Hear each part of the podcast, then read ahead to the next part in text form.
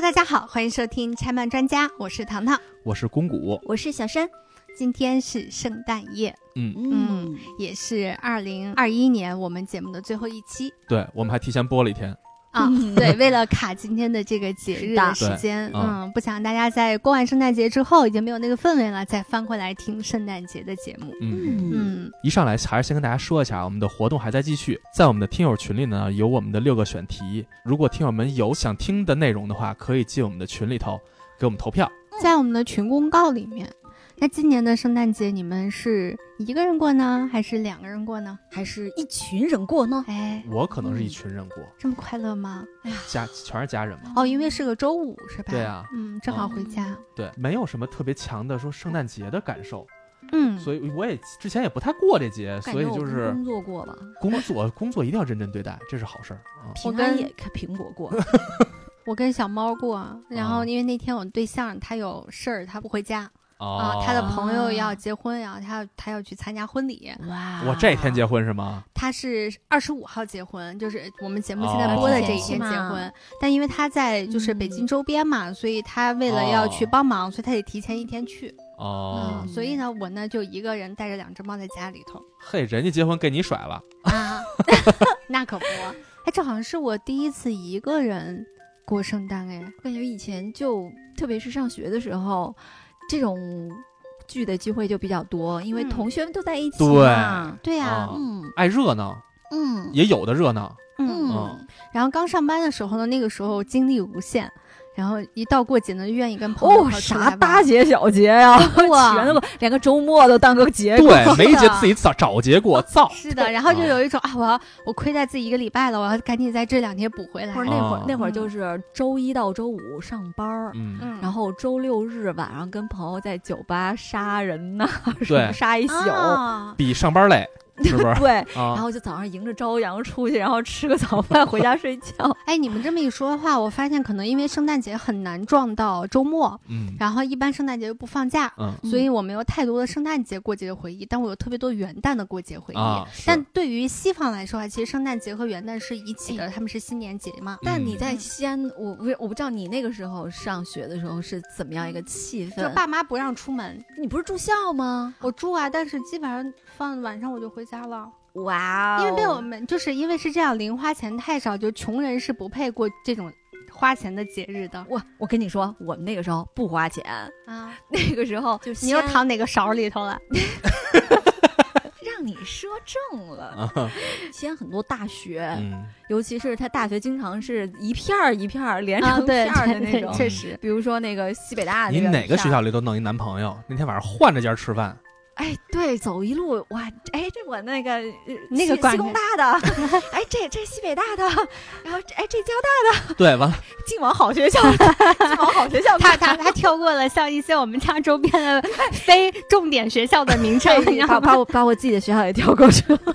开始每年都到平安夜的时候，大家开始上上街散步、遛弯儿啊！你看，成千上万的大学生在。那个西安的主干道上压马路，你能信吗？真的假的？压压压，无所事事是吗？对，就是就是我跟你讲啊，就是那两天走到东楼，你能信吗？我知道，因为那两天呢，西安的市的主干道是公交车过不了的，私家车就不要想了。后来就直接到那两天的时候，但是现在我不知道了。反正我们上步行街是吗？就直接变步行街了，然后直接公交车改道就走不了了。对啊，那说明圣诞节在当时你们西安那边是？不是，我只是觉得只是玩儿，因为西安的大学太多人比较多，然后西安呢又是一。个相对不是那么发达的城市，然后它的娱乐项目呢相对要少一点点，所以呢，尤其是像他刚刚说的，我们会有专门大学城，然后这些孩子呢就是在那个地方呢，因为全是大学，周周围啥也没有，周围真的是光秃秃一片，什么东西都没有，他只能到坐车到城里头来，而那个从他们那个就是大学城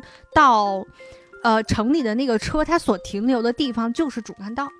哦，嗯，所以他们的终点站就是主干道，所以他们就会从那个车上下来，然后溜溜溜溜溜溜溜到城里头，然后那个那个时候像小寨儿呀，大就是现在大家所熟悉的什么大雁塔呀、曲江啊，小寨附近就是全都是美院，然后长安大学，对，就是就现在师大这些学校，对对对，就是最近那个疫情比较严重的几个地方，对。对，然后那边是偏文科类的，嗯，我们和那个碑林区那边是偏理工科的，理工科的，嗯，大家游行的游行的地方。不一样，对，都是都是一群人还是成双成对的呀？一群，因为你想啊，他要拿车把人从大学城拉出来，那全是一车一车的大学生，你 知道吗？就是你可能全是成双成对的人。我们当时是不在大学城，就是在那个算是一个大学比较多的一个区域吧，大家就坐公交车出来，然后就我们那个是因为城墙里面嘛。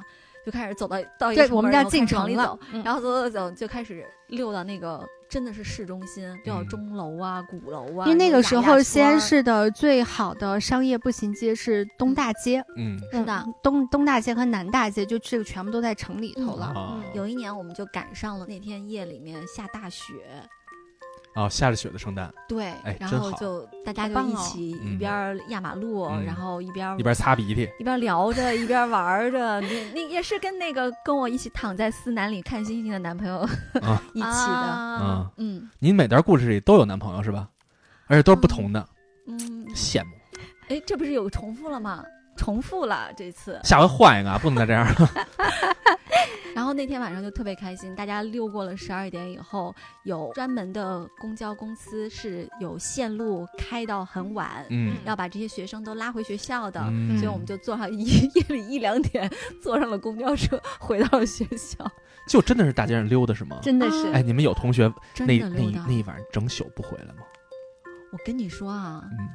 那个时候学生都穷，那个生活费没有那么高，就哪有那么多钱让你还跟跟外边儿是吧？那个时候其实快捷酒店也没有那么多，很少，那可能就小旅馆。你要想住都 对吧？嗯，小旅馆谁？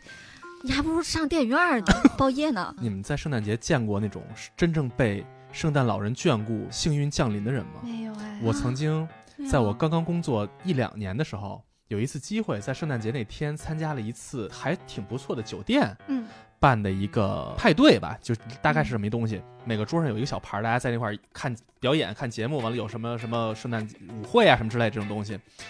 全部结束之后，是他们有一个抽奖。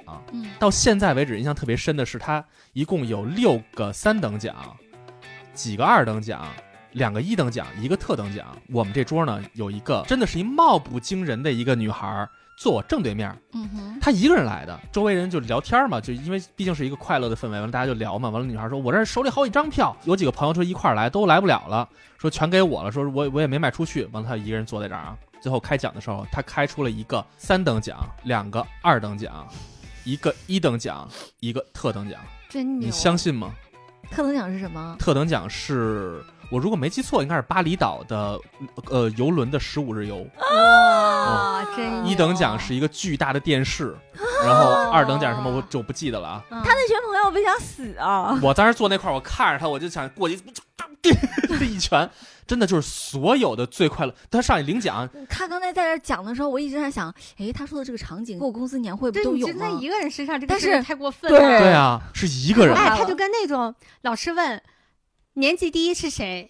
他站起来了。语文第一是谁？他站起来了。数学第一是谁？他还站起来。后所有的课他都站起来了。你说的这种应该是成绩第一是谁？站起来了。谁家最有钱？站起来了。谁长得最帅？站起来了。你知道，就他他那天谁女朋友最好看？站起来了。对，那天那感觉他就成为神了。他在拿得完那个一等奖的时候，他上去领的时候，大家底就开始纷纷议论：怎么又是他呀？都这样，你知道吧？但是特等奖，他又上一头一说特等奖，又是他那号，那女孩蹦起来了，都你知道吗？就是快蹦到桌子上，就是冲，直接就冲到台上去了。完了，我们底下所有人啊，就是齐刷刷的开始鼓掌，夸夸夸鼓掌，欢呼，就完全服了，被人家那个强运给征服了。一般有钱的人。你就觉得我操太羡慕羡慕嫉妒恨，因为好像我够一够有可能够着。对于特别有钱的马斯克那种，对就服了啊，我就这样吧，跪下的份儿了。对，所以那当时那天我没有资格嫉妒。我那个是我对所有圣诞节的印象最深的那一次。嗯，这个太带劲了啊！那天之后到现在为止，我再也没见过幸运度这么高的一个人啊。哎，你看我们刚刚这个描述当中，我们的圣诞节的印象，嗯，我们的美好的回忆，好像都跟于虽然我那个是人家回回国来团圆啊，但是我本人对于团圆这件事情没有什么概念。但是其实，在很多的文艺作品当中，并不是这个样子的。比如说，我们现在下面要来推荐的这些作品，你以为我们要推荐《真爱至上》吗？Oh no，不可能！作为中国人，我们能接触到的这样子的圣诞节的作品，我个人觉得可以大概分成两个类别。啊，一种呢，就是说真的是在西方语境之下创作的有关圣诞节的作品。对吧？这无论是动画也好，还是真人也好，都是这个样子啊。那另外一种呢，就是像我们这种其实不属于基督文化的文化圈里的这些国家，嗯，我们创作的是以圣诞节文化为背景的这样子的作品啊。那今天就想给大家推荐的是这样子的两个类型的作品。刚才糖糖来了一段贯口。好绕，自己都差点没说明白，感觉要咬舌头是。嘴里流血了，已经。翻译一下，一种是就是讲圣诞节的，嗯，还有一种呢，就是圣诞节。这个背景下可能发生一些什么故事？对，是人和人之间啊，或者是什么，就诸如此类的。嗯嗯，因为在第一类这样作品当中，其实因为是他们的文化嘛，所以他们会暗含很多非常多的属于他们文化的那种密码在里头。嗯啊，那对于我们的来讲的话呢，我们只可能是说今天可能讲了一个关于圣诞节的爱情故事，嗯，只是它今天发生在圣诞节了而已。我们里面不会有各种各样的那些文化密码在里头。嗯，所以也可以借这个机会呢，来跟大家聊一聊。就这些片子背后的这些有趣的圣诞文化啊，那我先来推荐第一个作品啊啊，叫做《克劳斯圣诞节的秘密》。我先给大家打个分啊，我觉得可以是十分满分，嗯，非常好看的一个片子。嗯，这个片子呢，它是网飞的第一部原创动画片，是于二零一九。又是网飞，我一直不知道它是网飞的，都看完之后我一翻那个它的简介，怎么就没有想到了呢？怎么就没有想到了？网飞怎么了？不是网飞，现在一说，我老想起海贼王。那几个人哦，崩塌了就。就是他可能改编更多一点，就是你不太有意识到他会有大量的这种动画的原创，对吧？所以这个是第一部嘛，然后是二零一九年的十一月八号然后上映的。这部电影的导演呢是西班牙导演塞尔西奥。巴勃罗斯，嗯，我为什么又一嘴血？我跟你说，不容易，不容易，不容易啊！对，然后同样呢，他也是这部动画的三个编剧之一。然后这个人呢，他曾经写过也是大家非常耳熟能详的一个动画片，就是《卑鄙的我》嗯这个的原著。对对对对对对。如果要是讲一句话来概括它，就是非常无聊的一个动画片的感觉，就是他讲个圣诞老人的起源。哦，我倒觉得特别有意思。是吗？因为不了解嘛。啊。哎呀，没文化嘛，你理解没文化人的这个心里的苦楚。哇，感觉就像一个刚出生的婴儿一样，整个世界对他来说是……哎，你是看穿了我的衣服吗？你把我衣服都看透，真够流氓的，你好色哦。可能很多的大量的长篇、短篇动画片，其实都。讲过这个母题了，嗯，然后，但是它其实是非常充满新意的一种方式来去讲述的。我给大家先来做一个剧情介绍啊，这个里面的男主呢，他叫贾斯帕，嗯，他是这个国家的皇家邮政部门的老大的儿子，就是个官二代，嗯，在特别的有钱，然后他每天最爱做的事情就是裹着躺在床上睡觉吃东西，哎。裹着真丝的睡衣，嗯嗯，因为我要是他，我也这么做 啊。然后他去每天在八百平米的大床上醒来，对。然后还有仆人伺候，对，开窗户散味儿的。嗯。然后开篇呢，就是他在那个皇家邮政学院的这个学校里面，人家都是在兢兢业业的训练，然后他就在一个帐篷里面过着他的富人生活。他爸就实在看不下去了，觉得这样的儿子就废了，然后就。把他呢发配到了一个就是地图的最北端，北极圈内的一个小岛北境去了，北境之王。哎，对，然后叫做，不好意思啊。然后他建立了他的王国。对啊，标志是个什么冰原狼嘛，是吧？然后呢，然后他在他很年轻的时候他就死了。对。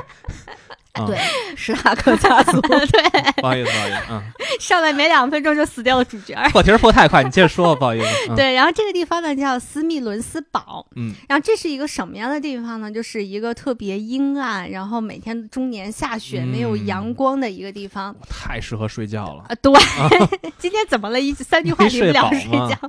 然后他爸爸给的他的任务是什么呢？让他一个人在当地组建一个邮局，送满。六千封信在这一年，他就允许回到他们那个富饶的那个土地上，然后允许接着过他的那种就是非常奢靡的生活。是先创个业，证明你的实力，再回来过。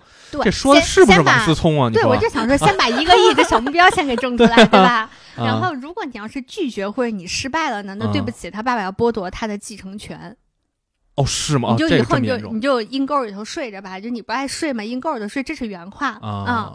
然后完了，他就非常崩溃，然后他就去了那个岛上了。进了那个岛呢，首先看着我刚刚描述那种非常阴暗的那种感觉，他就非常难受。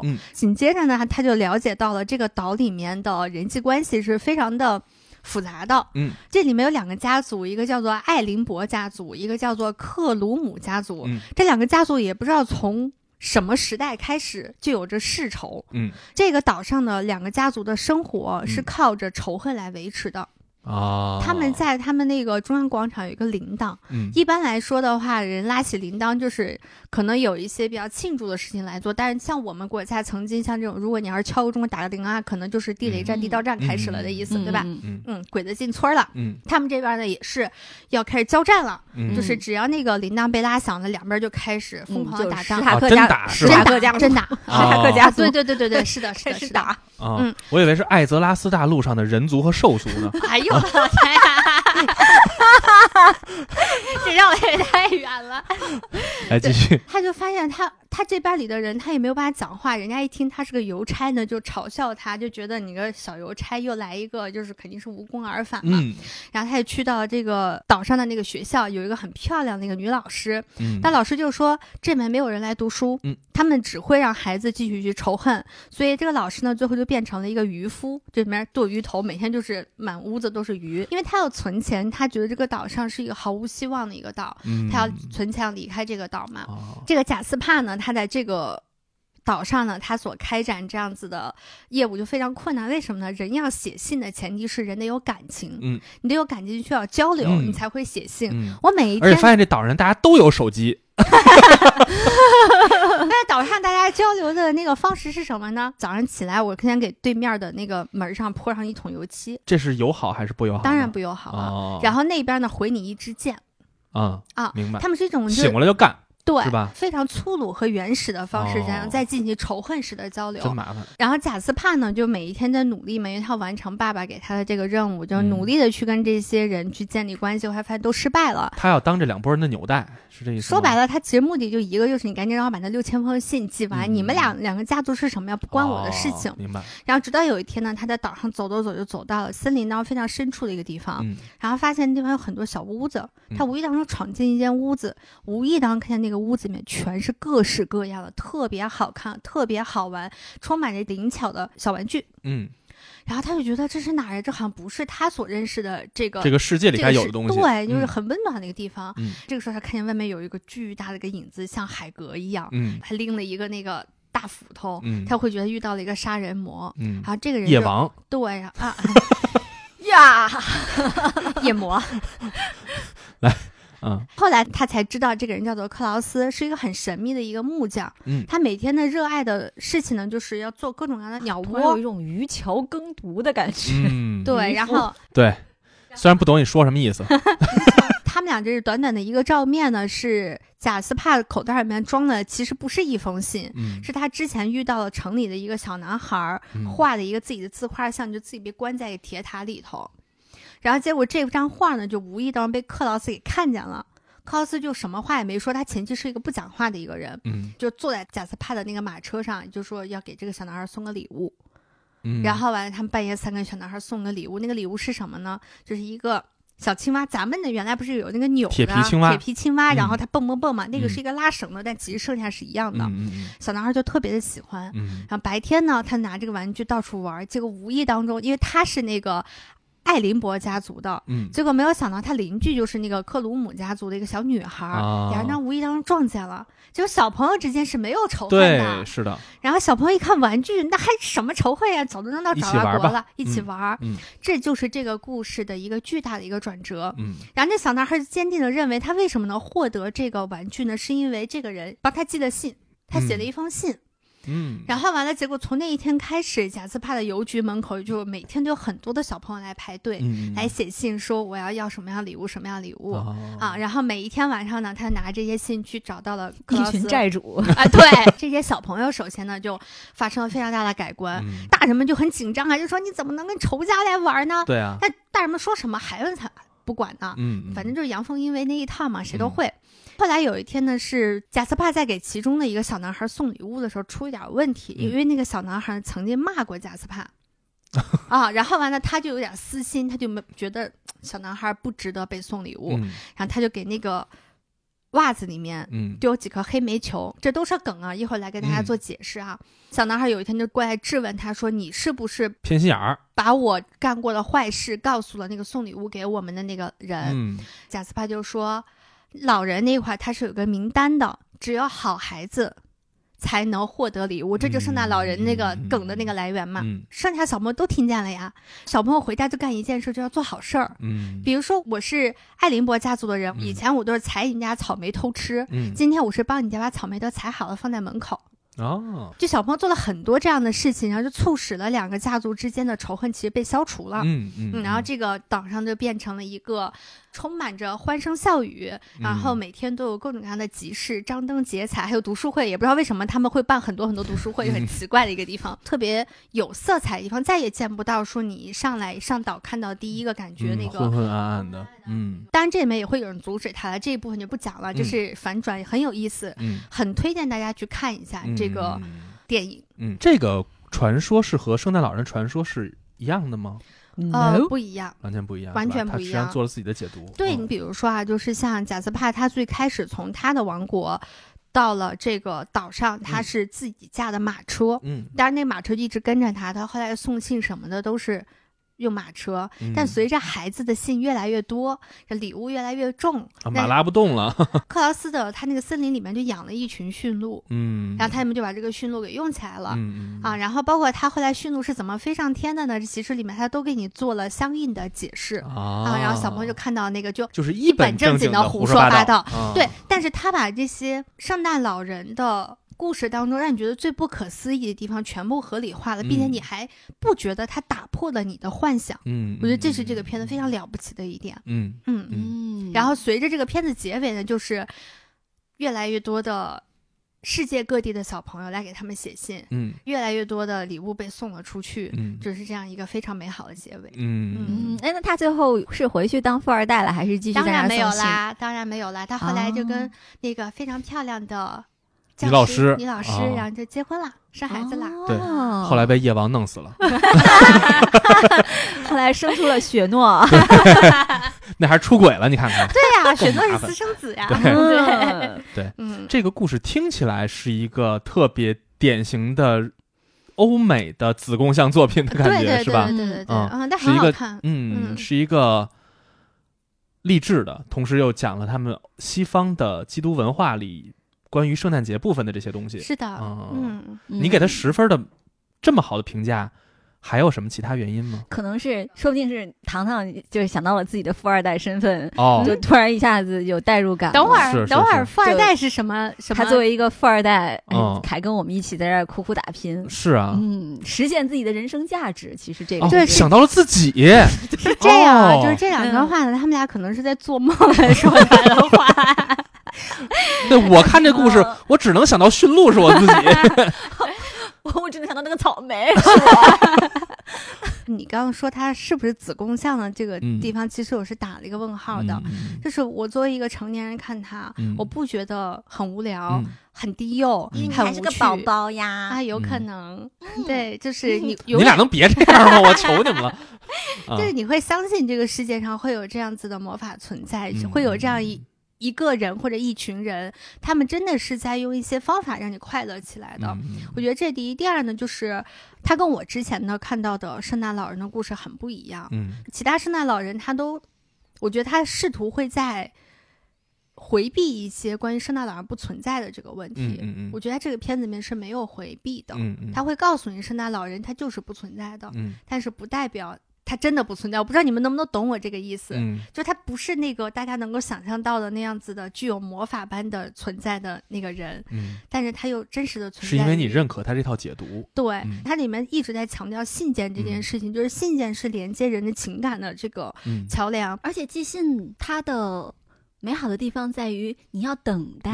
嗯嗯，你寄出去以后，你要等待他收到。等待他回复，嗯，然后这个过程是你现在发微信发用真的体会不到，对，没错。包括去哪儿玩，现在大家寄个明信片儿，嗯什么的，也是一种感受。哎，我给我自己寄过慢记。一一年的时候，我来北京，然后那个时候在南锣鼓巷。嗯，以后有什么银行那慢存，存着 存着没了，然后你把这事儿也忘了。其实我给自己写了一封信，我也没敢选时间太长，因为它最近的是两年之后嘛。嗯，我选个两年，真的两年之后，我就在西安老家收到了我给自己写那张明信片。但是我拿到之后，我就会觉得当年自己为什么会写那么中二的一段话？嗯嗯，就觉得自己当时还蛮蠢的。嗯，但这个事情我觉得很有意思。啊，我也很喜欢收明信片，嗯，尤其是到人家从什么阿根廷啊，然后从各种各样奇奇怪怪的地方寄来，就觉得很开心。嗯，所以它保留了一些我们现代人来说可能已经做不到、回不去的那些传统的那些对。表现形式对，我觉得还有一个呢，是关于圣诞节本身是一个非常有爱的节日，嗯，不用去解释它，圣诞节就是爱、团圆、快乐、温暖，是吧？但这个故事它是开端于仇恨，嗯啊，它是告诉你了人之间的仇恨是怎么被消除的，嗯，用一个小山特别不喜欢的一个就是那种主题描述，用爱解决一切，对，爱可以战胜一切，有爱不死，对，但是它这个东西会让你特别幸福这件事情，这就是我的推荐。那下面。小山，今天我要给大家推荐的呢，它并不是一部动画，感觉小喇叭啊上线开始广播啦。对，它并不是一部动画，也不是一部电影，它是一个绘本故事。嗯，好，那不听了。那这位老东西退下，宝宝留在这里，我给宝宝讲。宝宝在这里，宝宝要听。对，老东西没事了。我嘬奶嘴行吗？来吧，来吧，开始吧。其实，在讲这个故事之前。还有一个我自己的一段经历，让我觉得跟这个故事结合的非常的奇妙。这个绘本故事呢，它的名字叫做《千千万万个圣诞老人》。这本书其实是我好几年前就买了的，就当时就看完这个故事，觉得非常的有意思嘛。后来在二零一七年的时候，我跟我们粉丝群的一位群友兔子，我们两个一起说人全名叫兔子一圈兔子一圈儿。我们两个是在。穷游上认识的，同一时间搭伴去京都旅游，彼此就觉得巨投缘无比，然后天天就在一块儿，那个在京都里边就各种狂奔。那个时候我们俩去的时候，因为是去看红叶嘛，已经离那个圣诞季比较近了。有一天，我们俩就在京都的冈崎公园旁边的鸟屋书店，嗯。我们两个在那逛的时候，他已经放了很多的那个圣诞的装饰，包括那些玩偶啊，还有很多的绘本呐、书啊，就气氛已经非常非常足了。当时我就在一堆书里面看到了这本《千千万万个圣诞老人》的日文版。嗯。然后当时我就说啊，这个故事我知道。然后我就把书打开给他讲，讲了一遍这个故事，里面全是日语。急了吗？里面全是日语，我其实一个字都看不懂。但是我就跟他讲了一遍中文版的故事。讲完之后，兔子马上就进入了一个梦幻的情境里面，他就觉得天哪，这个故事太美好了。然后我们两个就去旁边的星巴克买了两杯圣诞特饮，就一起在那个书店度过了一个晚上。嗯。所以到了也没买着那本书，是吧？对，没有买。那所以这个故事就是对我来说是意义是非常特别的。嗯，那我就给大家读一下吧。嗯，好呀。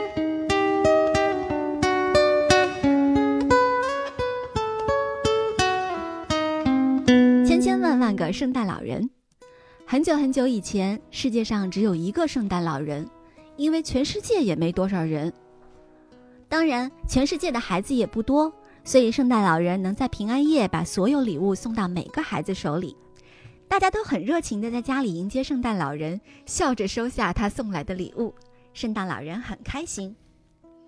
可是渐渐的，人越来越多，当然孩子也越来越多，所以一个圣诞老人不可能在一个晚上把所有礼物送到每个孩子手里，而且装礼物的袋子变得越来越重。他得让驯鹿偶尔休息一下。于是，圣诞老人向上帝许愿：“上帝啊，上帝，请把我变成两个。”上帝满足了圣诞老人的愿望，所以现在有了两个圣诞老人，两个人一起给孩子们送礼物，速度比以前快了一倍。两个圣诞老人都舒了一口气。可是，他们现在的个子也只有原来的一半了。哦，所以他们不是复制，就是在原野。劈了一劈吧！我 的天哪！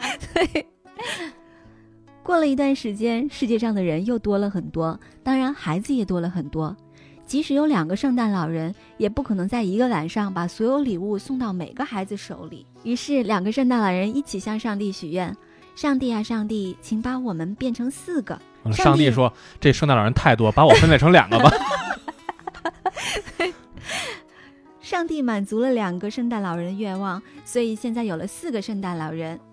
到了平安夜，四个圣诞老人在四辆雪橇上装了四个大包裹，然后去世界每个角落给孩子们送礼物。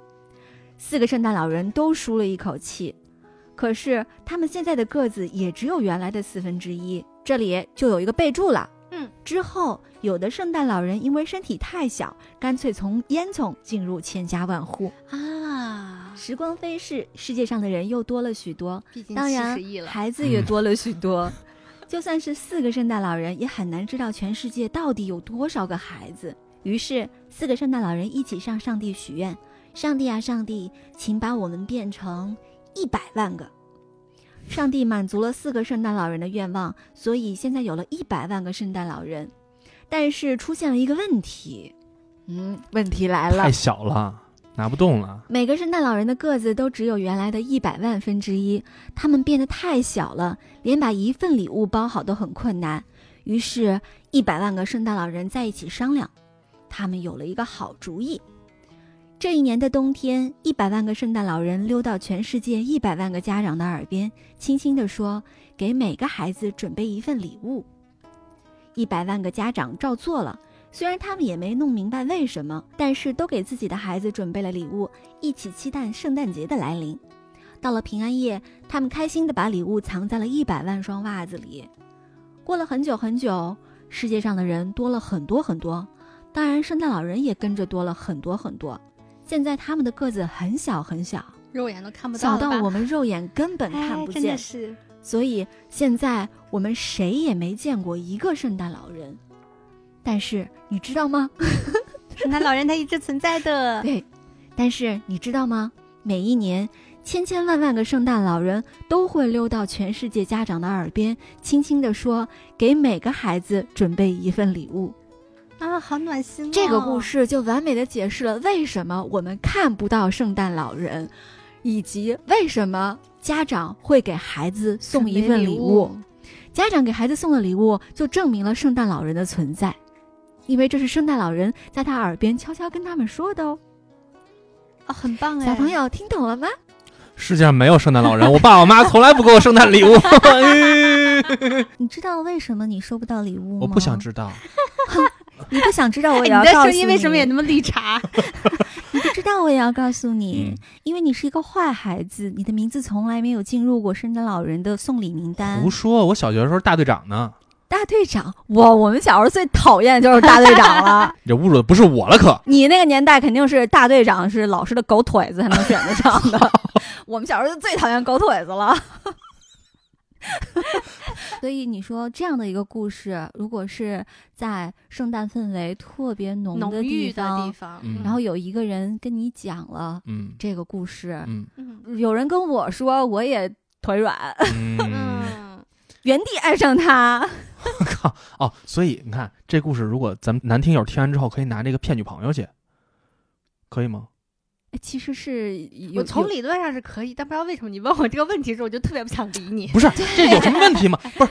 咱咱这是功利心太强，咱理性一点，咱理性一点啊！我带我带入的角色是姜大王讲给我的宝宝听，是一个很温暖的一个故事。你带入的心情就是可以骗女朋友，而且对啊，我当时跟兔子讲的时候，完全是有感而发的。我们两个就在那里就讲，我也可以有感而发的给女朋友讲。可能真的是女孩子会比男孩子会有天生的那种母性，但是现在不是还没下一代吗？是吧？所以就是这个东西对于我来说，可能就会相对来说不会像你那么好代入。对对对对对。所以你现在代入的还是骗小姑娘的那个心情。哎，也没有了，也没有。怎么叫骗小姑娘呢？是，就是我女朋友们都挺喜欢听我讲故事的呀。朋友们，对呀，嗯。基本上这本书，我跟。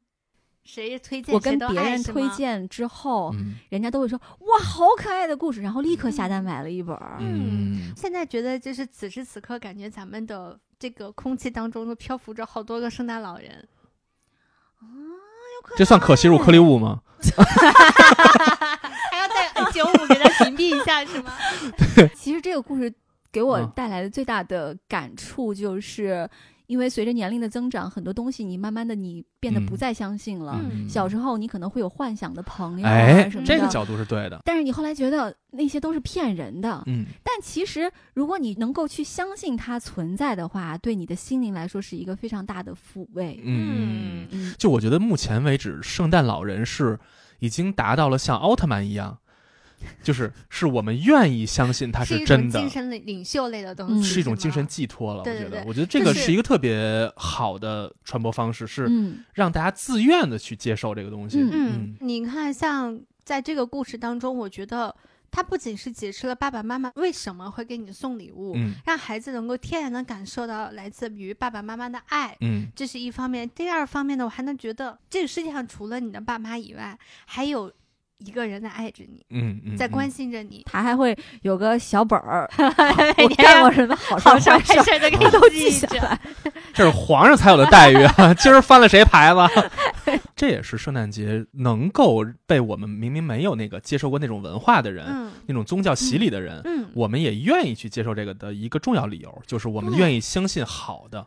我们愿意相信那些幸福的东西。你看，爱又是万能的。对，你看，比如说去年的时候，印象很深，就是在圣诞节前吧，嗯，然后就有很多人说什么：“哎呦，这世界都变成这样了，就疫情啊，怎么怎么怎么的，大家还在那儿庆祝圣诞啊。”我当时就觉得就没有必要，嗯，因为我们中国人是。就是信这个宗教的人是非常非常少的，我们也并没有这方面的传统，而且我们大家都是 无神论者，坚定的唯物主义者。对，那如果说有那么一年里面有那么一天，嗯，它能让你相信爱，嗯，然后让你愿意去爱身边的人，嗯，愿意去在这个日子里面给你。爱的人，或者是你的朋友，送一点小礼物啊，或者说是大家表达你对他的关心，就那有什么不好的呢？对，说到这块儿，我觉得可以聊一下绘本。嗯，是的，是吧？就是刚刚其实小山拿出这个绘本的时候，我看了两眼，我特意没看字儿，就是为了刚才听他第一次给我讲故事嘛。嗯嗯。虽然最后也不是特别受触动，但是。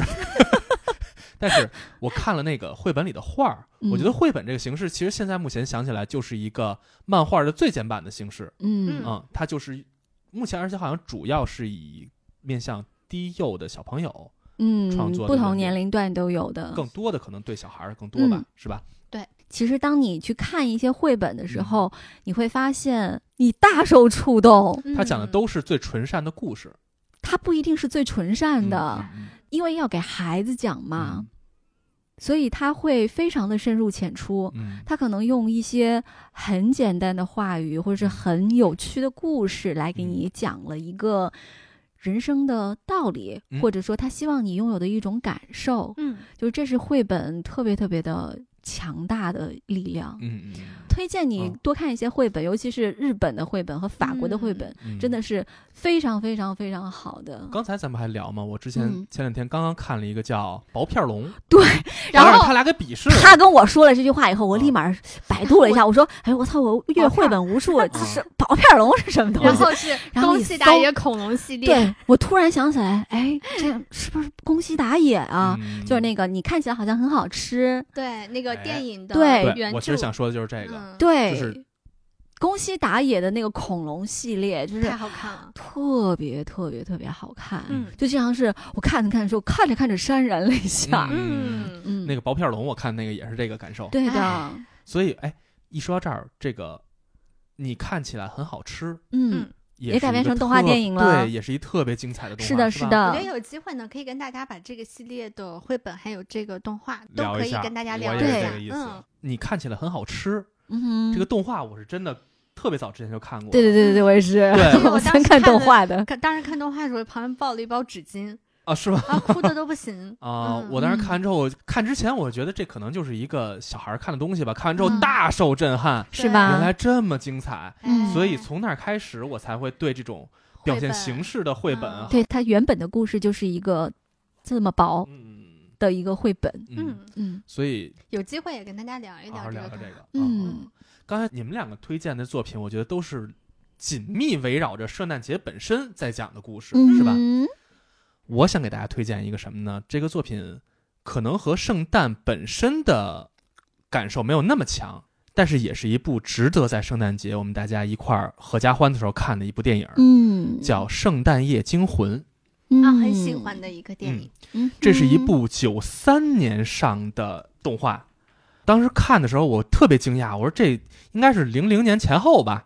后来一看，居然九三年比《狮子王》还早一年。嗯，而且它居然还是一个粘土动画，还是粘土动画。嗯，完全想不出来，它居然会是粘土动画。对啊，从各方面来说，我觉得在那个年代应该是属于制作的很精良的一部作品吧。嗯嗯，讲的是一个什么故事呢？在这个世界上有一个地方叫万圣镇。嗯哼，这个镇上的人们呢的工作就是在万圣节那天出去吓人。怪物电力公司。对。但是怪物电力公司，大家想起来全都是可爱的 QQ 的那种，的，你就直接掏出来就是毛绒玩具，对，是吧？但是这里头就是一帮乱七八糟的，其实它也挺可爱的，奇形怪状，对，但是是相对来说有一些奇怪的生物吧，嗯啊，其中呢有一个叫杰克的骷髅，很帅的一个骷髅，对对对，是这个故事的主角，他叫杰克，他是南瓜王子，对，杰克是这个镇上的王。为什么他是王呢？是因为他是这个城镇里头业绩最好的那个吓唬人的人，所以他也是销冠嘛。对，嗯，所以在这个镇上他威望很高。嗯，故事讲到什么呢？就是这一年他们又成功的吓了一次全世界的人。嗯，完成工作之后，他突然觉得好像生活有点无趣，就永远都第一名，每年都是我，就是在巅峰。对啊，无敌多么寂寞。对，这唱出来都快哈。这个工作本身好像有点没什么挑战，没什么意思了。嗯，于是他就特别百无聊赖的跑到树林里遛弯儿，歌舞。对，有大量的歌舞穿插，甚至于我觉得它是一个舞台剧的感觉。嗯，突然发现眼眼前一大片树林里头，看见好多树干上有各种各样的门。嗯，其中有一个门呢是圣诞树的形状。嗯嗯，然后他特好奇这是什么地方，一开那个门之后，噌楞他又掉进去了。啊，噌楞。再打开门出来之后，发现哇，这世界不一样了。嗯，他到了一个大雪覆盖的桃花源，桃花源记 碰上了黄药师是吧？不要 这样。他到了这个银装素裹的世界之后，发现远处的一个小镇正在过着圣诞节。嗯，白雪覆盖的世界，红的和绿的点缀的小镇。嗯，镇上的人们过着幸福快乐的日子，在暖炉边烤火，互相送礼物。阖家团圆。嗯，他突然觉得，哎，说这个世界多好啊，这个圣诞节多好啊，那为什么我不能让大家过这样的生活呢？我干嘛还要吓唬人呢？嗯，于是他回到万圣镇之后，跟镇上的镇民们说：“说咱不再吓唬人了。哎，那那那带劲啊！这儿有更来劲的事儿。”于是他们。干的第一件事呢，就是先把那个圣诞老人给绑了票了。他还研究了很多那种从圣诞镇带回来的那种圣诞的装饰物啊什么的，开始分析那个成分。对，科学家对做科学研究，抓来了圣诞老人之后，他自己穿上了圣诞老人的衣服，在圣诞节第二年的圣诞节这天，去到世界开始给小朋友们分发礼物。嗯，但是他送了什么礼物？大家可以想象一下。对他是一个吓唬人为生的人，完了他要去。送给大家礼物的时候呢，全都把小朋友吓得滋哇乱叫的。结果呢，他意识到，原来他并不适合做这样一份工作，而他真正适合的还是做万圣节去捣乱的事儿。嗯啊，这么一个故事，简单来说如此啊。嗯，这个故事，我觉得，你说它是一个以圣诞为核心的动画吗？我觉得好像。和你们至少和你们两个讲的故事来说不是特别一样，嗯，但是有一个特别出色的一点，就是这个作品的美术和视觉上啊，对啊，对，嗯，真的特别出彩，嗯，包括它的音乐也很棒，对，嗯，包括他的人物设计，各种各样稀奇古怪的角色，我特别喜欢他的那个设计，各种各样的形象设计，就是在故事的那个到了后半程，他就杰克终于认识到了他。做不了圣诞老人那份工作，然后他就把圣诞老人放出去了。圣诞老人从孩子的手里拿走了一颗骷髅头，嗯，然后送给他的一只奇形怪状的一个小狗。就那个小狗吧，看着吧也不像什么善类，就一点都不是圣诞老人该有的那种很温暖的那种礼物。这就是他这个片子的整体风格，风格就很有意思。对对对对，这个作品是整个怪诞感十足的，嗯，同时它的美术自成一体，嗯，反而让人觉得会有特别强的视觉冲击。我觉得这种冲击感，虽然这个片子是快三十年前的，但是呢，这个 IP，嗯，它的周边到现在一直都还卖的很好。对，我们现在桌上就摆着杰克的玩偶。对，嗯，这杰克这骷髅头，我觉得甚至于已经成了圣诞节，或者是更多的是万圣节。的一个固有形象了。对啊，刚刚在录之前，谷歌就拿着我这个玩偶爱不释手。我真的特喜欢这个，我特别喜欢修长的那种角色啊。那他足够修长，就是对自己缺啥就喜欢啥。对对对对。然后啊，这个作品首先说他这个制作团队，嗯，导演咱先姑且不说啊，这个编剧是鼎鼎大名的蒂姆波顿啊，好喜欢他。无论是咱是叫哥特风也好，还是叫怪诞题材也好，嗯，是蒂姆·波顿自成一体的这个。是的，是的。我们简单说一下他曾经的著名作品，最著名的《剪刀手爱德华》《蝙蝠侠》的三部曲，是八九年的那个三部曲，特别喜欢那个版本。我是最喜欢他的，对，嗯，蝙蝠侠，他把漫画感实现的特别好。是的，嗯。然后还有一个是我个人特别喜欢，又或者说是最喜欢他的电影，就是《大鱼》。嗯，特别喜欢啊描写父子亲情的天花板，绝对的天花板。对，如果咱们听友里有是海贼王的粉丝的话，嗯，我觉得确实很像。对，我觉得看这个圣诞夜惊魂的时候，我觉得会有特别强的熟悉感。我看的时候我没有意识到这个问题，像刚刚谷歌给我看了一下照片对比，嗯，太像了。布鲁克和这个杰克。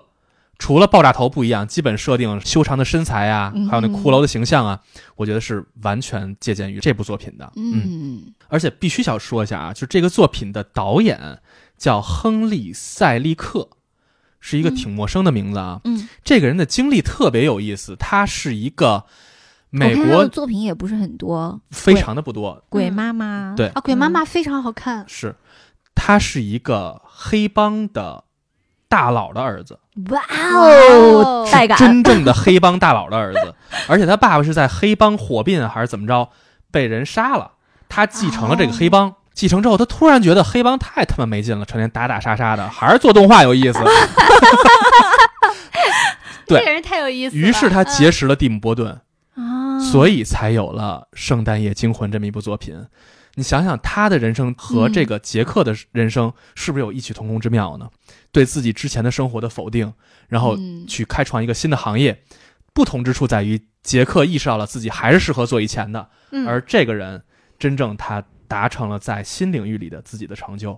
啊，说回这个作品啊，我觉得它虽然不再是探讨圣诞节本身，嗯，但是它也在聊的是一个施展善意的一个主题，嗯，我们人能不能真正突破自己的人生的极限呢？杰克是一个什么人？他长得就是一个骷髅，本身就是一个适合在万圣节吓人的一个天赋，嗯啊，当他想去做突破自己能力范围的事儿的时候，他是不是还适合呢？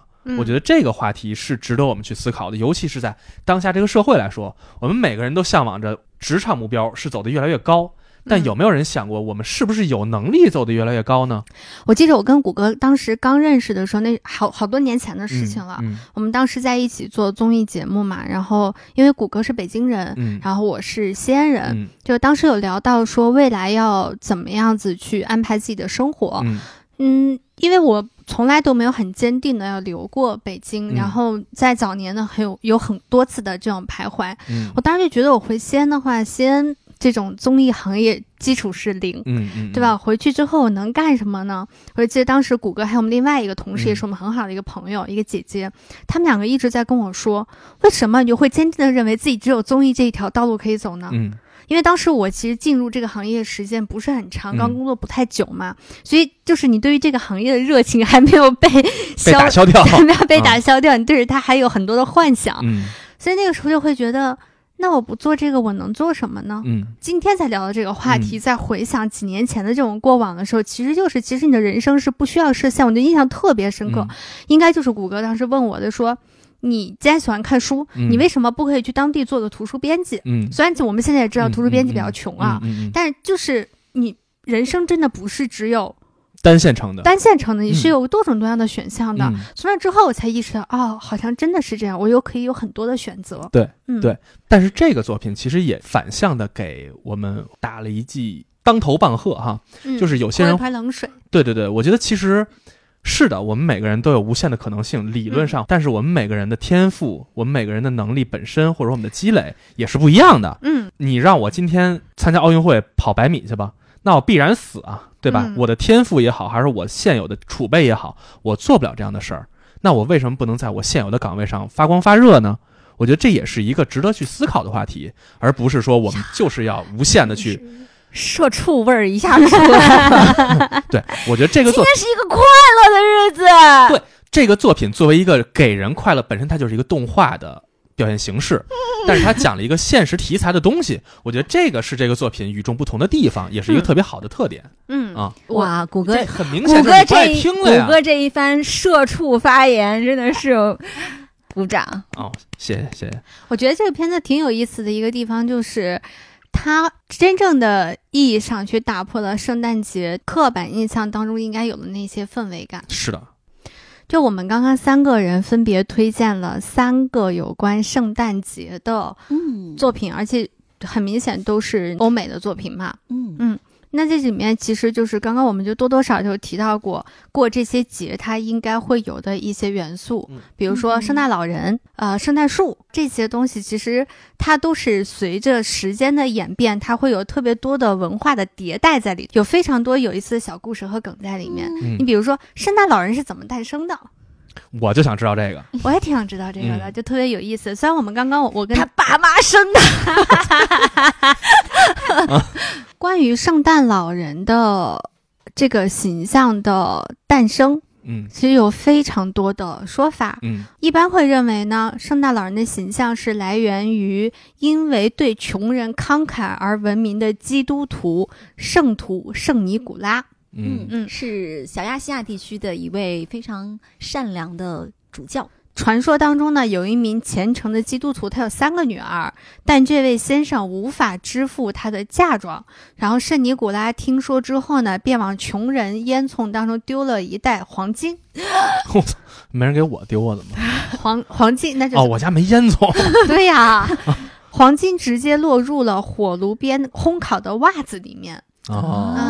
消息很快就传开了。之后，每当有人收到神秘的礼物时，大家都认为是圣尼古拉所干的。啊，这是他最早来源。这里面还有个特别有意思的一个事，就是有一个剧作家在一一六一六年写的一个剧里面，他有这么一句描述啊，他就说门是异教徒等恶魔侵入者的入口，所以圣诞老人才会选择从烟囱进哦。对啊，从烟囱当中进入。嗯，刚刚那个应该不算形象的诞生，应该是这个。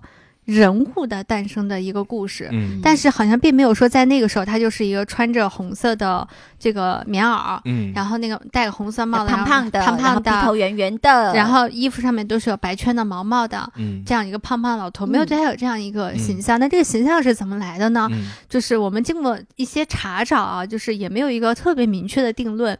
有一个说法呢，其实特别有意思，说他是在一九三零年代。被可口可乐设计成了这样的一个衣服，嗯，对，其实也是为了取了一些，就是包括法国的一些圣诞老人啊，或者是其他的一些那个曾经有过的一些插画，嗯，然后汲取了一些那些灵感，然后他把这个形象算是固定下来吧，嗯，然后发扬到了全世界，所以才有了我们今天看到的那个很熟悉的这个圣诞老人形象，包括那个红鼻子驯鹿，嗯。嗯。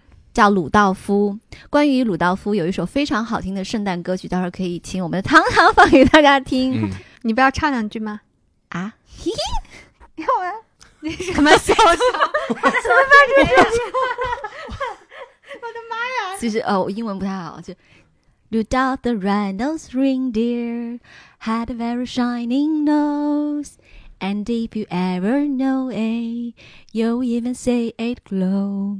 其实就是。红鼻子的鲁道夫，嗯。嗯，很好听，很好听。小胡子的阿道夫，哎呦我去！来，嗯，所以。就是因为可口可乐它这种做法嘛，很多年它都用这个，因为还有很很明确的那个海报是可有一个圣诞老人，然后打开了冰箱，往里面放可口可乐，然后后面站了一个小朋友，所以不可避免的圣诞老人身上他被打上了消费的标签。对。啊，所以他一上来就是一商业行为。对他从一开始就注定了，他一生都要被作为这个宣传的用途，来鼓励消费者在这个节日给自己的亲朋好友来送礼物。嗯嗯嗯，他是啦是啦，但是其实也很有意思的，因为每到圣诞节的时候，我们国内上是没有太多这样的品牌在。特别为圣诞节推出什么产品啊？但是在国外就有美妆非常多，特别令人快乐的，就包括那个圣诞的美主题的美妆啊，还有那种乐高每年都会有它那种倒数圣诞倒数日历，嗯，就是它一格一格一格的，可能那个它会倒数个二十五天还是多少天的，从十二月的一号开始，你就可以抠开一格，然后里面。有一一小包乐高，嗯，它组成一个什么小东西，比如组成一个圣诞老人啊，然后第二天再组成一个小驯鹿啊，第三天组成几个小礼物，然后一直到了那个圣诞平安夜的那一天，到你圣诞节的时候，你就可以组成。一堆圣诞主题的 装饰，真会做。嗯，你看小朋友收到这东西多快乐啊！他就你说它贵，它没有多贵。嗯，搜索了一下乐高圣诞的这个倒数日历，就感觉可以入手了，也不是很贵，很便宜啊。多少钱？打完折一百六十九。但是吗？你现在买来以后，没事，我可以一气儿 扣一堆啊！这个快乐也是翻倍的呀。尤其是在圣诞的这些产品，我觉得快乐的属性会尤其的被加重。嗯，其实圣诞节能够变成一个，就包括像平安夜，它能变成一个家庭式的节日，就是跟消费是脱不了关系的。嗯，在一八二三年的时候，有一个人叫木耳，嘿。那得泡啊，就感觉得先泡十天再说，是吧？东北的比较好。对，他创造了平安夜，是圣诞的前一晚的说法。他也被视为塑造现代圣诞老人身穿红袍派发礼物当中的其个其中一个源头。嗯，然后和他同一个年代呢，美国零售商呢为了清理年末积压下来的存货，开始用广告鼓励大众给其他人买圣诞礼物。到了一八四零年代，这些广告经常都有圣诞老人出现。嗯，令圣诞节变成了一个消费节日的传统更为根深蒂固。然后，一八六七年的底特律呢，就有一个对吧？大家特别熟悉的一个作者狄更斯，他有一个非常著名的一个小说叫《圣诞颂歌》。对，然后那个有人去排队去听他的这个朗诵。然后就因为各式各样，包括还有很多百货公司，它会在这一天的时候会营业到午夜才关门。圣诞颂歌这个故事就很有意思的，它也有同名的动画片。对，嗯，一直以为圣诞节啊什么这些传统的东西应该是中世纪流传下来。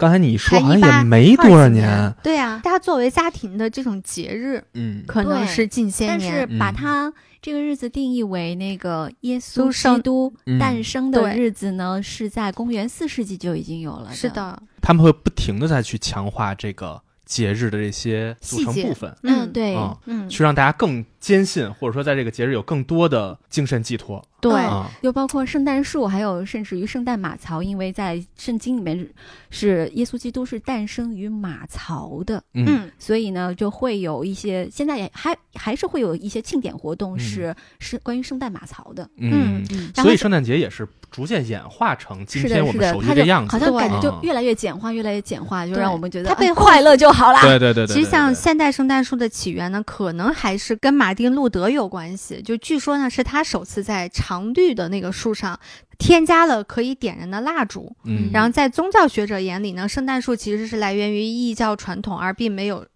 圣经的根据嘛，嗯，所以由此呢，就是他们之间的这种呃争辩，其实是一直不断的。嗯嗯，那除了圣诞树啊，还有像圣诞老人啊，就刚刚我们前面也讲到了，就是要给袜子里面塞东西这件事情，就有的说法不是说掉金币进去吗？但你像我推荐的那个动画片《圣诞节的秘密》里面，它就是往那里面扔那个黑煤球。嗯，这其实也是有说法的，就是说传说有个女巫，她很脏兮兮的，她叫贝法纳。她是意大利传说中的女巫，然后在她拜访所有孩子的时候呢，如果是好孩子呢，她就会往那个袜子里面装糖果；如果是坏孩子呢，她就只会装碳块或者说深色的糖果。嗯啊，然后贝法纳的形象呢，就是那种大家常规意义上理解的那种穿着黑色的披风，对对，骑着扫帚，然后瘦瘦的那种巫婆。然后。对，然后为什么脏呢？是因为她经常要进烟囱。哦，她进烟囱就脏啊！圣诞老人进烟囱就得白。哎。嘿啊，还有很多很有意思的说法。嗯，所以无论怎么说，圣诞节都是在被西方强化成是一个幸福的，嗯，好孩子要收礼物的，嗯，有一个不知道是哪儿来的人在给大家派发礼物的这么一个好的节日，然后还有一家人团聚在一起的，对，所以听起来真的和春节特别像。真的啊，到今天为止哈，其实，在咱们国内这两年，好像对于圣诞节的庆祝啊，包括大家这个反应啊，没有像之前那么强了。但是在东亚的其他国家，对圣诞节他们有自己的一套他们国家的过圣诞的方法。嗯，那其实这些就圣诞节以及圣诞节相关的一些传统，在欧美是有很多作品来表现的，而且很多很多是基于圣诞本身的，但是。我们作为我们那个东亚地区吧，最起码是没有这个宗教信仰的这个土壤和基础的。那日本其实也是一样，因为他们是一个主要信信仰神道教和佛道佛教的一个国家嘛。那但是呢，圣诞节这个意象依然可以催生出非常非常非常多的作品，文艺作品。就比如说我们刚才说的这个千千万万的圣诞老人，就是日本的日本一个日本人写的嗯故事。那包括一部我非常非常非常非常喜欢的电影，大家也可以在圣诞节的时候去看的，《战场上的快乐圣诞》。它有另外一个名字叫《圣诞快乐，劳伦斯先生》。它全程没有什么欢快的圣诞氛围，没有雪。它的标签上写的是欧洲同性片。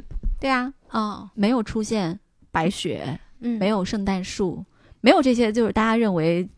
圣诞节应该有的那些东西，嗯，但是呢，它这个故事非常重要的一个转折点是在圣诞节，嗯，它其实是讲那个一九四二年第二次世界大战。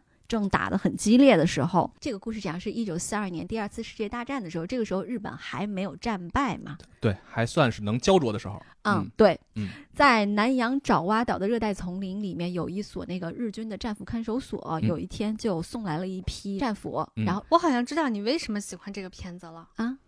我当然了，坂本龙一、北野武、David Bowie，这是多么牛逼的！我非常惊讶，就是坂本龙一，因为我我对他印象就是音乐嘛，啊，这个时候就必须要加那一段主题音乐。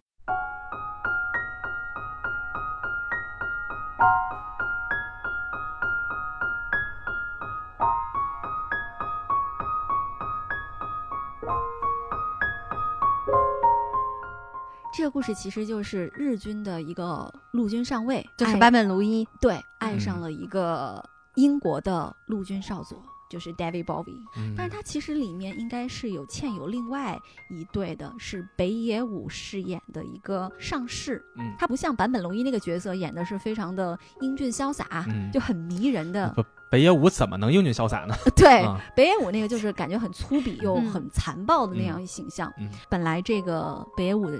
扮演的这个上士应该杀那几个战俘，因为那天是圣诞节，再加上我觉得他其实是有一点点喜欢 Miss Lawrence，结果在那天就没有杀他们，在之前跟他们说一个一句圣诞快乐，就把他们放过了。嗯，然后这个故事最后日军战败了嘛？北野武作为战俘，在见到当年他放掉的那个人的时候，他就跟他说了一句 Merry Christmas，Miss Lawrence。嗯，Lawrence，Merry Christmas。Merry Christmas, Mr. Lawrence。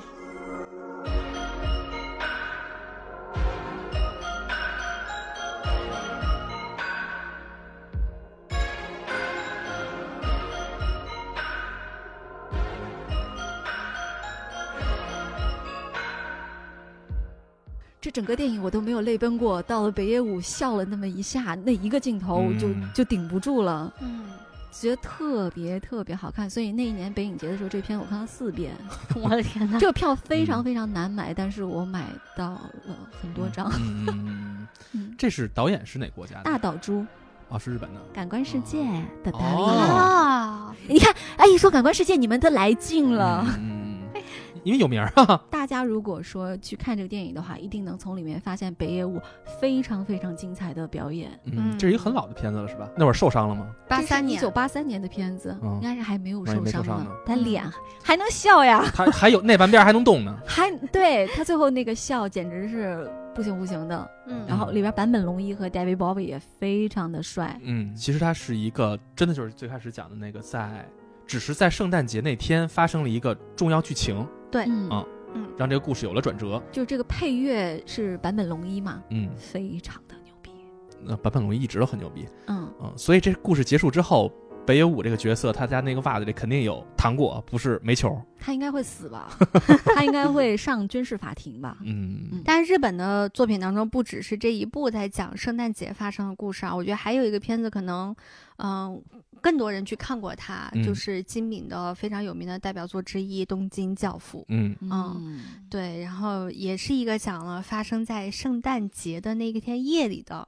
一个故事，嗯嗯，然后整个片子其实他们没有描述特别多的啊，日本怎么过圣诞节的，甚至你在他的片子当中都不太能见得到什么窗户上贴没贴圣诞的那些花呀，然后旁边放没放圣诞树啊，就标志性符号也没有那么多，基本上没有。但是你特别的能感受到他在这个过程当中他所传递出来的关于圣诞的理解下的那些温暖呀、团聚呀这样子的符号。这讲了一个什么样的故事呢？就是在圣诞节的那天夜的东京，有三个流浪汉，他们在垃圾堆里面捡到了一个小婴儿弃婴。弃婴是个女孩子，他们三个人呢就有很多的分歧，就有一个呢是里面的女装大佬。那个年代特别流行奶爸电影啊，啊，对吧？然后就很想留下来他来收养他，但剩下两个人呢就希望说能把他送到警察局。然后经过一夜的思考，最想留下孩子的那个女装大佬，嗯，应该叫他花。嗯。啊，然后最后决定说，那我还是送到警察局吧。结果在这个过程当中，非常想有一个孩子，但是他自己是不能不能生育的嘛，因为他是他其实是性别倒错者，嗯，就是他是一个内心住有个女孩子，但是外表是个男孩子。嗯，在这个过程当中，他们就无意中发现了这个孩子他父母留下的一些线索，他觉得那我与其交到警察局，不如我直接交给父母会更好一点。花本身是一个孤儿，他对。于这一点非常的。在意就是父母为什么会抛弃这个孩子？对他非常的愤怒这件事情，所以他在这个过程当中就展示的是他们如何通过一张张的照片、一点点的线索去寻找这个孩子亲生父母的过程。嗯，但这里面有非常多的反转、悬疑、搞笑、温情，甚至会让你觉得特别，因为他们是流浪汉嘛，所以会讲很多真的很底层的百姓们生活是什么样子的那种无奈、那种崩溃，会让你觉得这个片子看完之后。你就在想一个问题，到底谁是那个教父？嗯，真的，嗯，我就一直在看片子过程当中，我一直在琢磨这个问题，就看了好几次都是这样，谁是那个教父？是那个孩子吗？嗯，还是还是花？嗯，还是这里面其他的一些人？嗯，还是说什么样子的？你说不出来。嗯，你感觉每一个人都像。嗯嗯，我觉得这个片子非常非常非常的好看。是，就是教父这个词儿，首先就压根儿是一个西方词汇。对，它不是一个属于日本的词汇。对，那东京对。东京教父这个东西本身就是一个日本文化和西方嫁接的一个特别典型的一个主题。嗯啊，那这个作品里头，我觉得可能也。像像你说的一样，就是教父这个角色到底是谁？我觉得是对于每个人来说，每个人会有自己的见解的。对对对对。而且这个故事里面，它会有非常非常多的巧合。嗯，大家都知道，在看影视剧的时候，巧合是非常糟糕的一个东西。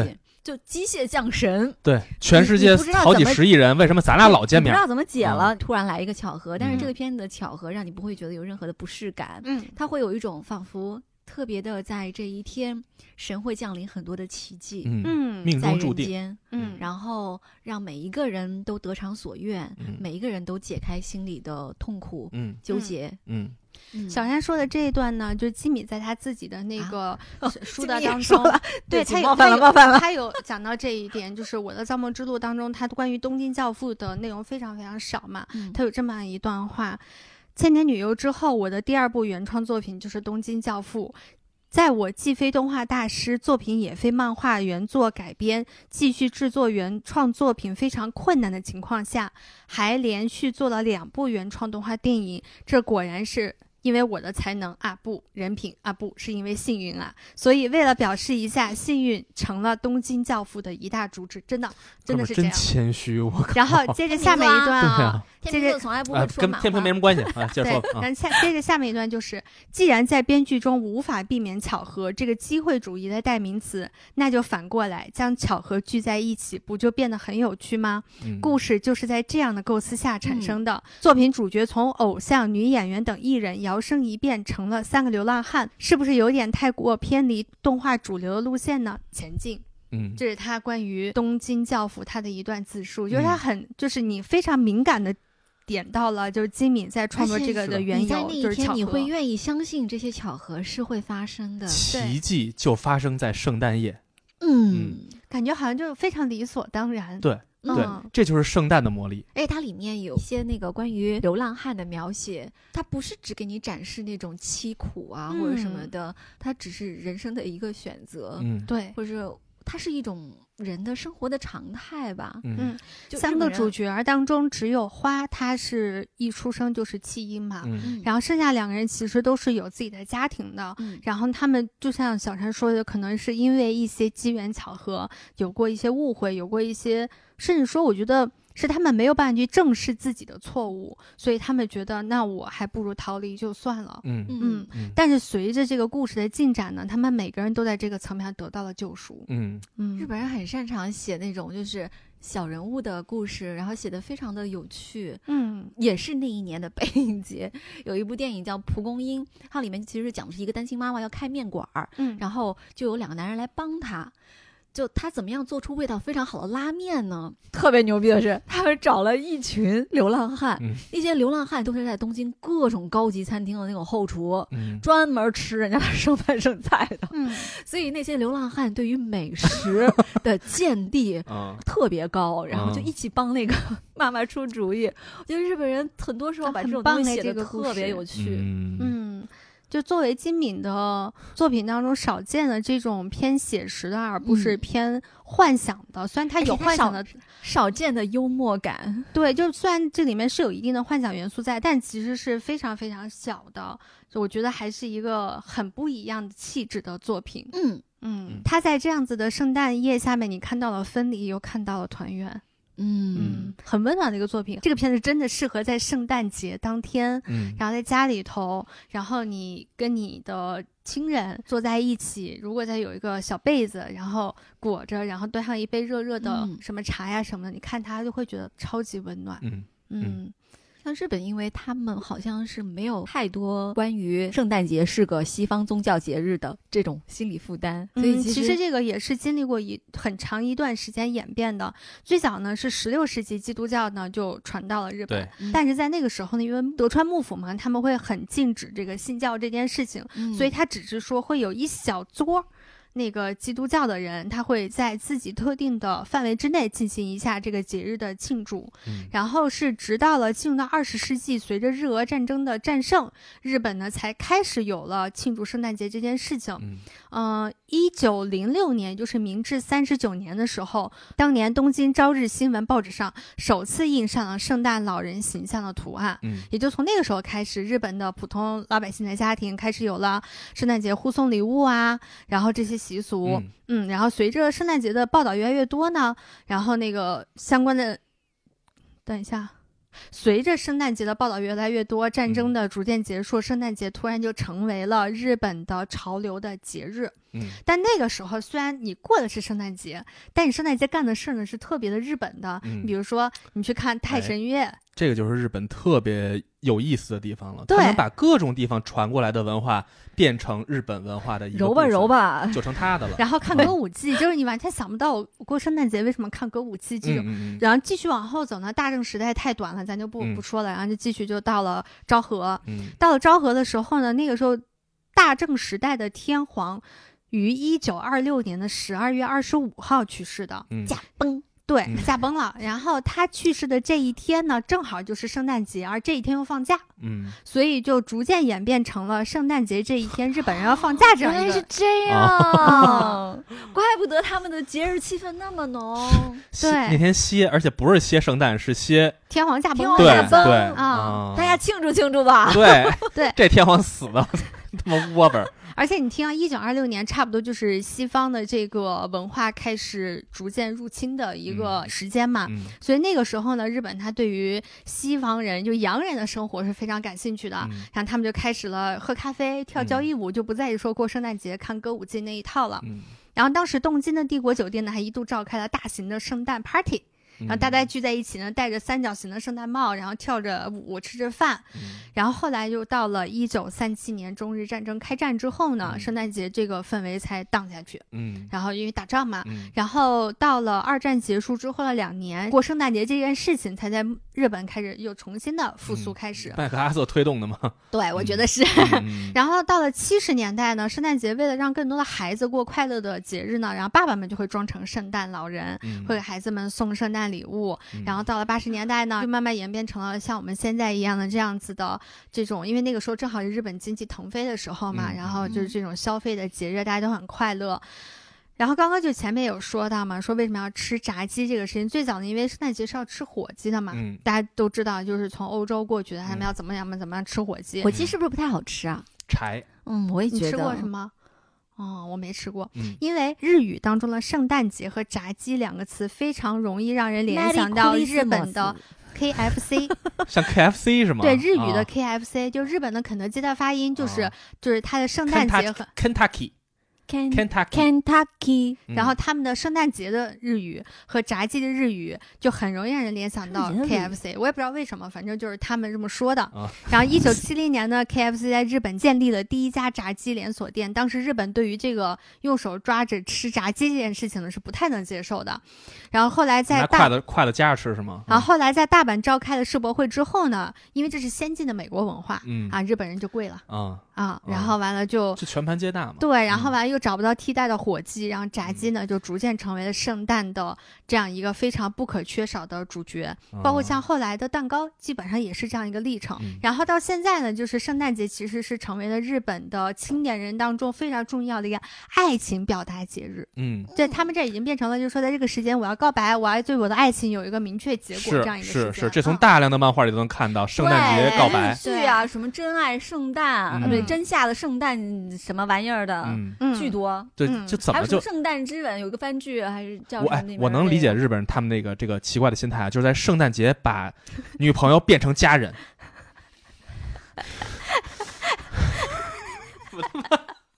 大概在日本呢，它是圣诞节是这样一个的发展的历程，就是能看得出来，就是从最开始呢特别不像西方的一个节日，然后到中间呢开始走进他们，到后来现在有属于他们自己一些文化符号在里头，就还蛮有意思的。就他和我们在前面聊到的，你是在日本过过圣诞节？过过一次，有意思吗？就觉得特别热闹。我我事实上我真不是对圣诞特别有。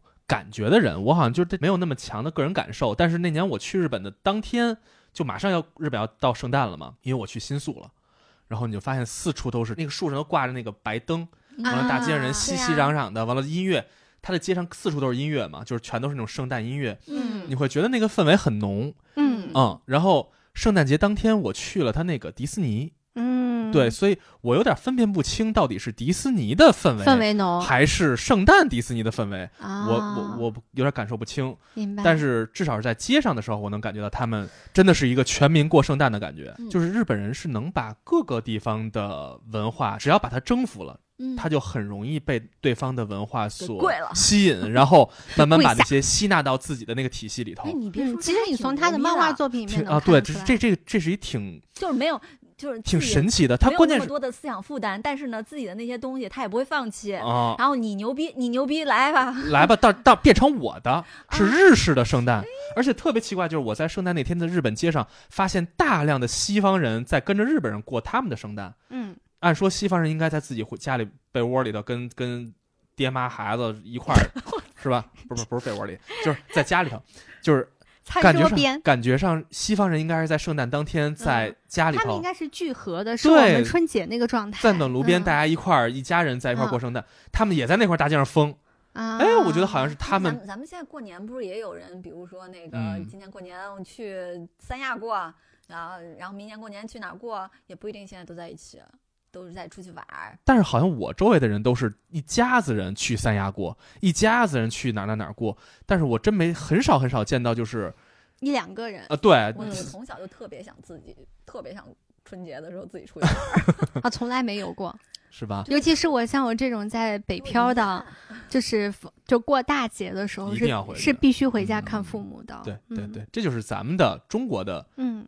同等级的节日嘛。嗯，听人说什么什么那个大年三十儿，然后在家里边吃完年夜饭以后，一块儿出去去去搓澡呀什么的，特别 东北吗？哦，唱歌，哎，这去 KTV 唱歌。我我小的时候是跟家里看完赵本山的那个小品之后，跟我哥我姐们一块儿，呱，我们就跑到那个放炮去是吗？不是，是唱 KTV。啊，唱一宿啊你们真好啊，特开心啊！你们真好，我是边看春晚就边帮我妈那个摘韭菜。哦，第二准备准备第二天早上的饺子。哎，一下就从圣诞节进到春节模式了。饺子一出来就很。所以你看，就是其实确实是有相似之处的嘛。是的，嗯，都是一个合家团圆的好节日。嗯，如果大家想有很好的圣诞氛围的话，我给大家可以提供一些渠道啊。这也不是我找出来的，是我们之前我跟小山的那个公司，我都震惊了，连卫生纸都是圣诞老人的啊？是吗？啊，印满了圣诞老人的卫生纸。老板是一个。非常会过节的一个，对，很很注重仪式感，是吧？非常注重仪式感，就是我们公司大概会在提前一个月，然后就开始有圣诞的氛围，过节委员会，对，然后完了，就当时就别的不说了，你说你有什么窗花呀，然后什么小摆设啊，我觉得这些都可以理解。虽然这些摆设也非常的新奇，但是我真的有一天进到了卫生间里面，发现我们的卷儿只是圣诞老人的时候，我就被吓到了。然后你知道万圣节。万圣节，你拿来擦屁股的纸上面印着南瓜，然后 你知道吗？你知道吗？特别神奇啊！那天那一卷圣诞老人，我观察了一下，一卷一天没有人敢动，大家都拿着普通的纸在那儿擦，觉得亵渎了圣诞老人，你知道吗？然后下一块圣诞老人说：“吃屎吧你！” 我们的会议桌上会摆一大排的从大到小的那个圣诞树，圣诞树，然后完，但是呢没有挂小礼物啊，就是针叶树，然后会有像雪一样的粉末。后来我就问我们老板，我说你哪来的这些东西？他说，他就特别惊讶看着我，就你打开某某购物网站，只要去搜索圣诞节相关的东西，就会出来很多。他买了好几大箱子，就那些东西，它的细致程度超乎了我的想象。但是，你没你没来的那一年特别牛逼，他们在墙上。挂的那个气球嘛，打好了，透明的红色和绿色，然后挂在墙上，还有还有黑色挂墙上，然后他们，我们一进去说，我操，我还以为我还以为异形产卵了。长得特别像，但是还挺好看的，挺好看的。就是想说，想说过节的氛围呢，我不一定要去大街上感受。如果你是一个就是仪式感很强的人的话，或者说你有朋友想大家一起快乐一下的话，是可以利用我们国家网购的便利的这个条件的。大家不要小看了义乌，因为义乌我觉得它是一个充满了魔法的地方，太可怕了。赞一下我们的中国的霍格沃茨在义乌，要赞一下我们的局长，留下这么多美好的回忆。对。是的，是的，这挺有意思的。嗯，不知道我们跟大家今天聊了这么多，就是你们的圣诞节是一个什么样子的？因为播出这一期的时候，平安夜已经过去了。我觉得不管我们有没有这样的宗教传统，有没有这样的过节的传统，只要它是一个让你相信爱和美好，然后愿意和天哪，这话从他嘴里说出来了，我都震惊了。爱和美好，爱，我们相信爱和美好，但是不代表爱能战胜一切。你就顺着说下来就行了。只要是一个会让你心里充满爱，然后让你能和家人能保持更好的沟通，对，有什么不好的呢？其实这个社会上，现在我们稍微年纪稍微长了一点之后，就会发现快乐其实是一件非常难得、非常珍贵的一个事情吧？对，嗯，能快乐简直是太难了。嗯嗯嗯。所以十二月二十五号这天，我们不需要去去考虑它那么多。说这是不是一个什么哪儿哪儿哪儿的东西？对，不要有那么多思想包袱了。对，因为本身这个节就是一个注重的是大家彼此关怀和家人好好享受生活的一天。这个精神，我就像刚刚小善说的一样，我觉得是对的，就是我们愿意去更好的和家人在一起，嗯，更好的去享受这一天能获得的快乐。嗯，如果这因为有这么一个节日作为一个由头，能让大家过得更快乐这一天，嗯，足够了。不需要去给它赋予更多的价值。是今天给大家安利的四部电影和一本绘本，不知道在今天晚上你们会不会选择我们的片单，还是会选择像《真爱至上》这样子的圣诞必看片单呢？看他们好几十十 遍好几十遍了，对，确实是每年好像都得看看它。哎，这也是个仪式感哦。对，今年换换，今年换换吧。圣诞夜惊魂吧，好看。啊，嗯，圣诞的秘密也站点朋友快乐圣诞吧。啊，行，好，祝各位圣诞快乐啊！圣诞快乐，圣诞快乐。嗯。那作为今年最后一期的节目呢，我们也要非常非常非常感谢我们的听众朋友们，有很多人真的是从头至尾陪着我们，一步一步走到了现在，跟我们留言啊，跟我们交流啊，跟我们说什么节目是他们最喜欢的呀，什么地方可以让我们再精进啊，就觉得他们还有一个作业，他们还有一个小本本啊，就觉得现在简直不敢面对于群里他们的那个列出来那个表，那天。咱们哪个群友丢上来一个他自己的硬盘表，我都看傻了，惊呆了，惊呆了！我当时第一反应就是他给我们是不是布置了个作业表？我当时就有一种拆漫专家可以解散了的 感觉，太吓人了。对，在去年的二零二零年十二月份，我们在策划这个节目的时候，其实我们三个都没有想到会能把一年坚持下来。嗯，当时只是想说我们努力，努力做到我们觉得。就是结束的那一天啊，然后没有想到，就感觉好快哦，怎么就一年就过去了？感觉好像我们也没有录多少期节目，还有很多很多的话，很多的作品说的还没说啊，对，什么都还没有说，然后每天就看自己的那个表越来越长，就觉得自己欠了好多好多好多作业。哎，感觉就是现在一说啊，看孩子长大，才发现时间过得真快。嗯，对于咱们来说，是看着我们那个节目列表越来越长，这一年过去了，就欠的债越来越多。嗯。但是无论怎么样吧，这一年我们其实每个人也发生了各种各样的事儿，然后过程中有的时候会更多的时间能放在节目上，有的时候可能这一周就准备的不是特别充分，也有。嗯，但是摸着良心说，我们坚持到今天不容易，但是很快乐。在录音的过程中，真的是特别快乐。而且在看着粉丝群里头、听友群里头能有一个一个的朋友进来，也觉得特别开心。嗯，看着播放量上涨是最开心的。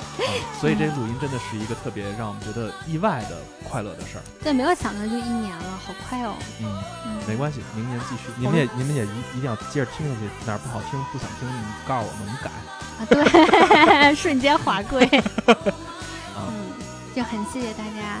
非常非常感谢大家这一年的陪伴。特别节目我们想了一下啊，嗯，还是我们做一百期吧，好吗？这一年还没什么积累下来的呢，是不是？是，就感觉那个翻翻我们的播放表吧，不太够，感觉还不够，还不够，而且想做一个更有意义的嗯纪念。那我们二零二二年再见喽，拜拜，拜拜，拜拜。